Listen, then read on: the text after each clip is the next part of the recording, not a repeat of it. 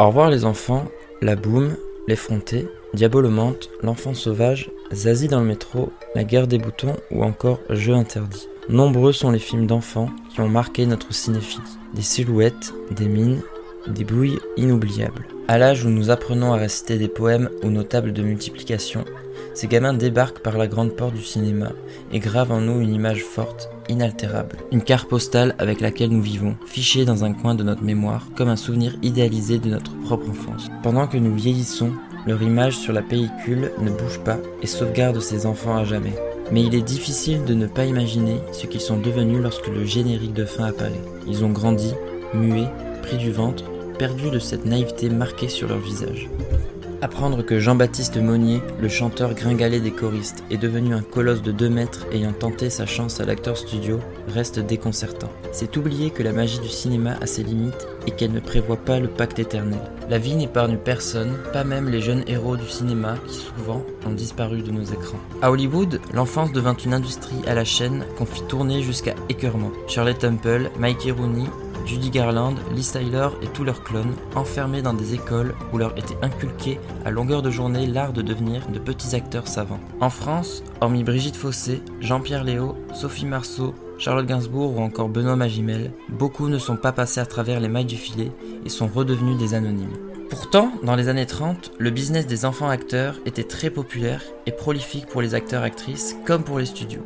Avec le parlant, les réalisateurs décidaient de mettre devant leur caméra des petits êtres blonds qui attiraient les foules. Mais le cinéaste craint l'enfant acteur.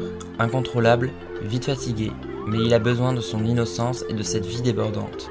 En France, nous n'avions pas eu le droit à un kid, mais dès 1932, nous eûmes un poil de carotte triomphal qui célébra les noces du 7e art et de l'enfance. Robert Linen fut donc la première vedette miniature et populaire. Jusqu'en 1940, il enchaîna les prestations avant de s'engager dans le réseau Alliance, le menant tout droit à la forteresse de Karlsruhe où il fut fusillé à l'âge de 24 ans. Citons aussi Mouloudji, qui fit ses débuts dans La guerre des gosses, première adaptation de La guerre des boutons, Serge Grave et Jean Claudio, un trio quasi professionnel engagé par Christian Jacques dans Les disparus de Saint-Agile en 1938, et qu'il reprit dans L'enfer des anges, qui décrivait le quotidien misérable d'une cité parisienne. Quelques mois après Paul de Carotte, Zéro de conduite de Jean Vigo allait marquer durablement François Truffaut, qui comprit que filmer un enfant, c'était aussi filmer l'enfance tout entière, forte, simple et bouleversante. Après la guerre, les carrières d'enfants étaient devenues plus occasionnelles. Pour certains gamins, le coup fut sans lendemain, pour d'autres, la gloire fut plus longue à mourir.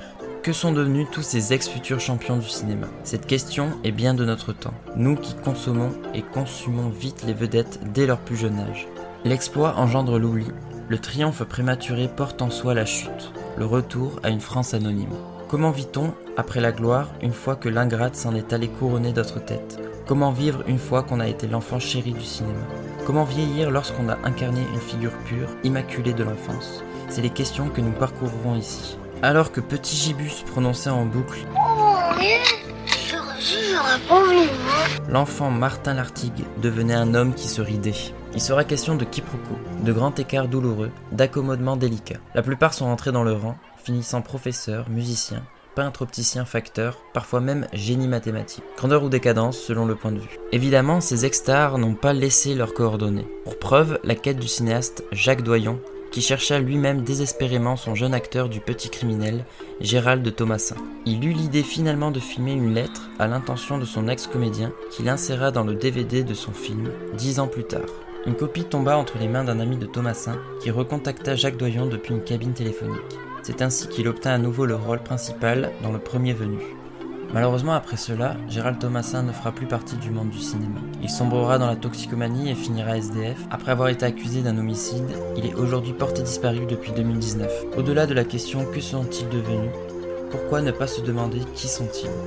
Question existentielle occultée par l'énormité du rôle qui avait écrasé leur existence encore vierge. Leur origine, leurs sentiments nous demeurent méconnus. Même s'ils ont pour nous un visage, un nom, depuis le jour où un réalisateur et un directeur de casting ont posé leur regard sur eux. Deux histoires surprenantes illustrent ce cinéma qui peut vous tomber dessus à tout moment. La première est celle de Didier Audepin, remarqué un samedi après-midi alors qu'il traînait avec ses parents à la librairie La Une de Saint-Germain-des-Prés. Il deviendra le petit garçon pianiste de Moderato Cantabile avant d'être l'ado troublé des amitiés particulières. Il y a cette petite fille d'une directrice de casting. Un dimanche matin, elle regarde une émission pour enfants au lieu de faire ses devoirs. Soudain, elle appelle sa mère. Regarde celui-là, voilà le garçon que tu cherches pour Louis Enfant Roi. C'est sur ce conseil d'enfant que démarra la carrière de Joveli Kirvini. Il eut aussi les enfants impatients et qui se feront connaître plus tard autrement.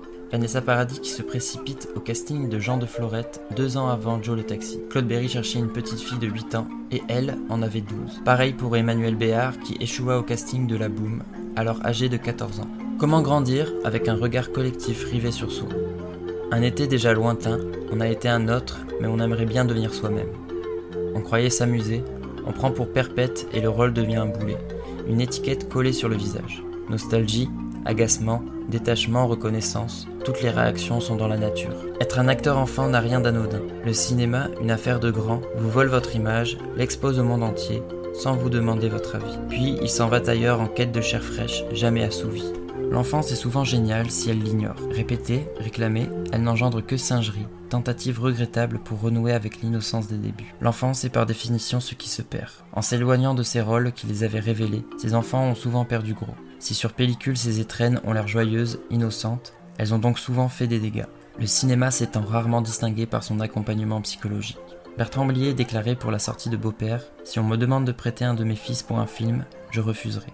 Aussi ne s'étonnera-t-on pas de lire des histoires à la tonalité parfois mélancolique. À la fin du film, l'enfant est triste. Excusez-moi, j'arrive jamais à dire ce que je pense. J'essaie d'un truc et puis après, je fais autre chose. Peut-être que je suis pas normale.